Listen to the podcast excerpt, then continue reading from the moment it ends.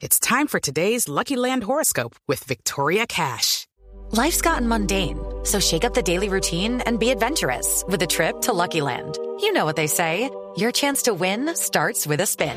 So go to LuckyLandSlots.com to play over 100 social casino-style games for free for your chance to redeem some serious prizes. Get lucky today at LuckyLandSlots.com. Available to players in the U.S., excluding Washington and Michigan. No purchase necessary. VGW Group. Void where prohibited by law. 18 plus. Terms and conditions apply. Atención, hay un comunicado del máximo cabecilla de las FARC que pone condiciones para el futuro del proceso de paz en medio del secuestro de cinco personas en las últimas semanas en el Chocó y en el departamento de Arauca. ¿Qué dice alias Timochenko? Nos cuenta Eduardo Hernández. En uno de sus apartes, Ricardo dice, Santos pacta protocolos, pero insiste en arrebatar por la fuerza a los prisioneros, obstaculizando objetivamente el cumplimiento de aquellos, es decir, viola nuevamente lo pactado. La realidad desborda las reglas del juego defendidas por el gobierno y escucha este, este aparte, dice el presidente, con su suspensión tumbó el tablero donde jugábamos la partida, destruyó la confianza. Las cosas no podrán reanudarse así nomás. Habrá que hacer diversas consideraciones. Este es uno de los apartes, tal vez el más duro de este pronunciamiento de alias Timochenko, criticando duramente al presidente Juan Manuel Santos por la suspensión que decretó por el secuestro del general Alzate y los otros cuatro secuestrados. Eduardo Hernández, Blue Radio.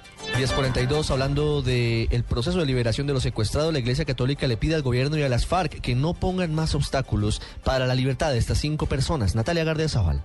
La Iglesia Católica Colombiana espera que no hayan obstáculos para la liberación de los soldados en el departamento de Arauca y del general El Cabo y la Abogada en el Chocó. Así lo manifestó el presidente de la conferencia episcopal, Monseñor Luis Augusto Castro, quien hizo un llamado a las FARC a que liberen a los secuestrados lo más pronto posible. Pues el llamado a, las FARC es que efectivamente cumplan con eso que han dicho, que no vaya a haber obstáculos. No siempre los obstáculos son de parte de la guerrilla, pueden ser también de parte del ejército o por otras causas. Pero esperamos que, que todo salga bien. Monseñor Castro manifestó además que espera que el viaje de la última comisión de víctimas se realice en los próximos 15 días, teniendo en cuenta que estaba previsto para mañana. Natalia Gardia al Blue Radio.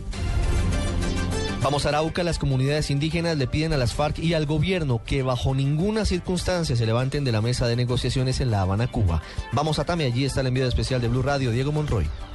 Hola, buenos días. Los saludo desde el departamento de Arauca, más exactamente desde su municipio Tamen, donde continúa la expectativa por lo que será la liberación eh, de los soldados profesionales Pablo Sosa Rivera y Jonathan Díaz. Una vez se liberen a estos eh, militares secuestrados y al general Rubén Darío Olzate, los tameños han pedido que se continúe con las eh, negociaciones que se adelantan en La Habana, Cuba. Así lo dio a conocer Reinaldo Campos, líder de los indígenas de este municipio.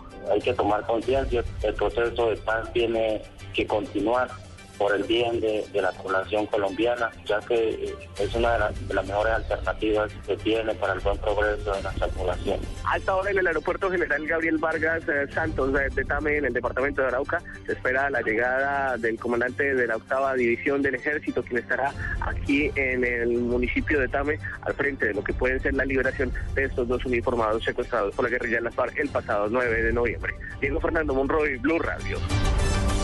Diego, gracias. Cambiamos de tema. Vamos al norte de Bogotá. Ya comenzó la concentración de taxistas que protestan por el servicio de transporte que se ofrece a través de la plataforma y aplicación Uber y otras que están utilizándose en el país. Julián Calderón nos cuenta por dónde va la marcha de los taxistas.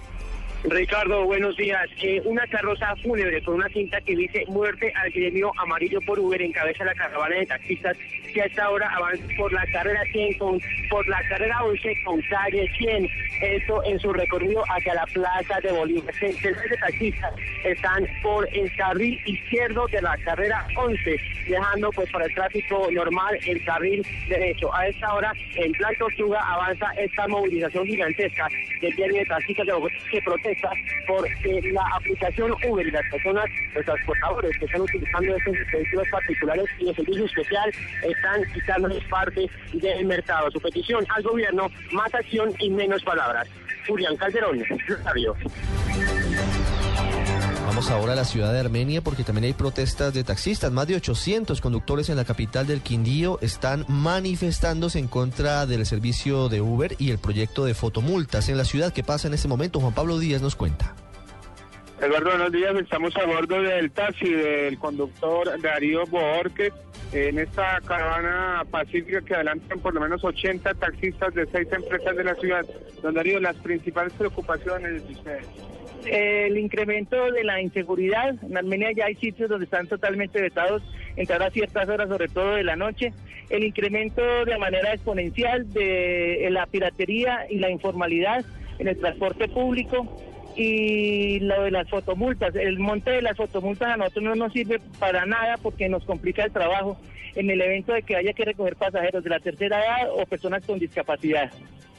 Esta caravana avanzará por la avenida Bolívar hacia el norte, más o menos hasta la calle 10 Norte, y se regresará hacia el centro de la ciudad, acompañada por miembros de la Policía Nacional. Desde Armenia, Juan Pablo Díaz, Blue Radio. Vamos ahora a Santander, en Bucaramanga hay una historia muy dolorosa que se presenta en medio del contexto que se vive en Colombia luego de que se presentara la niña de 11 años en Cali que está en delicado estado de salud luego de haber sido obligada a ingerir más de 100 cápsulas de droga. En la capital santanderiana fue descubierta una madre que quiso utilizar a su bebé para llevar estupefacientes. En la capital santanderiana, Oscar Gerardo Hernández. La mujer de 37 años fue sorprendida por la policía cuando realizaba una serie de requisas de rutina en el sur de Bucaramanga. Según la policía, a la mujer se le encontró cerca de un kilo de marihuana que había escondido en ropa, coche y partes íntimas de su bebé de ocho meses. La mujer aceptó que la droga era para comercializarla en el centro de Bucaramanga y quedó a disposición de las autoridades competentes, mientras que el bebé fue llevado al bienestar familiar. Según la policía, en lo que va corrido del año, 3.642 personas han sido detenidas por microtráfico de drogas en Bucaramanga y el área metropolitana. Oscar Gerardo Hernández, Blue Radio. Vamos a Barranquilla. La alcaldía de la capital del Atlántico echó reveres en un proyecto que buscaba ponerle impuestos a la telefonía fija y a la telefonía celular. ¿Por qué este reversazo? Nos cuenta Claudia Villarreal. Ricardo, luego de una reunión entre la alcaldesa Elsa Noguera, el secretario de Hacienda y los concejales de la Comisión de Presupuestos, se llegó a este acuerdo para echar para atrás la propuesta de cobro de impuesto a la telefonía fija y celular por considerarla inconveniente. Raúl Lacutir es el secretario de Hacienda Distrital. Hemos tomado eh, las consideraciones que se han planteado durante, toda, durante todo el fin de semana. Eh, nos hemos sentado a dialogar con los honorables concejales y en, y en consenso hemos tomado pues la decisión de retirar este artículo del, del mencionado proyecto de acuerdo.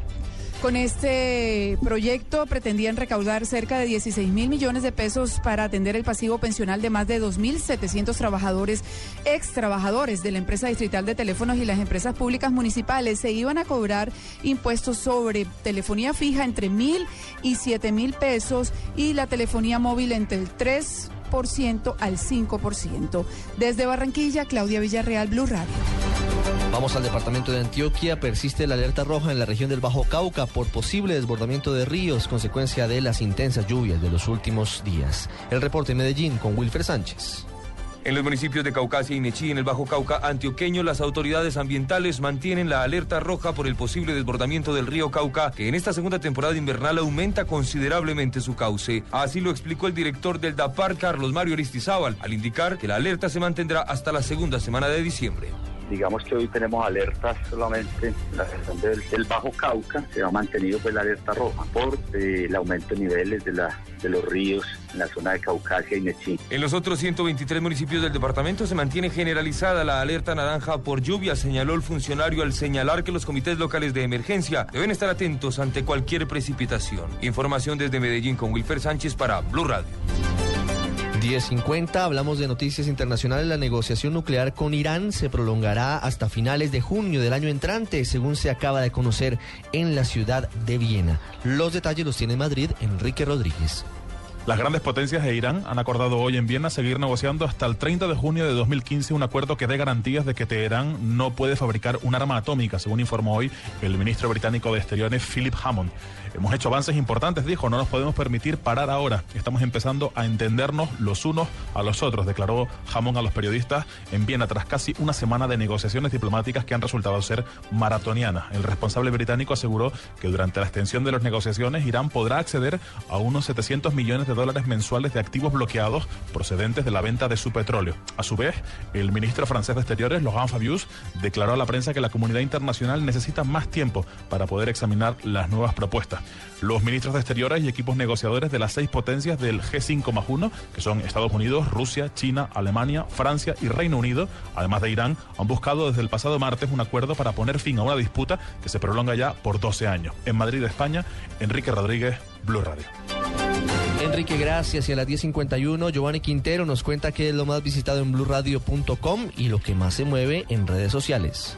Ricardo, buenos días. El ataque de las FARC a la policía en Gorgona continúa siendo el tema de debate a esta hora en las redes sociales en Colombia. Continúan las críticas a la fuerza pública y al gobierno por la falta de acción en este ataque. El audio más escuchado en blurradio.com es la entrevista al viceministro de Defensa Jorge Enrique Bedoya, quien aseguró que contrario a lo que afirma las FARC, no hay operativos de rescate de secuestrados en el departamento del Chocó. Finalmente, el contenido viral del momento son las fotos del vestido transparente que usó la cantante albanesa Bleona Queretti durante la ceremonia de los American Music Awards. Estos contenidos los puede encontrar en blurradio.com. Giovanni Quintero, Blue Radio.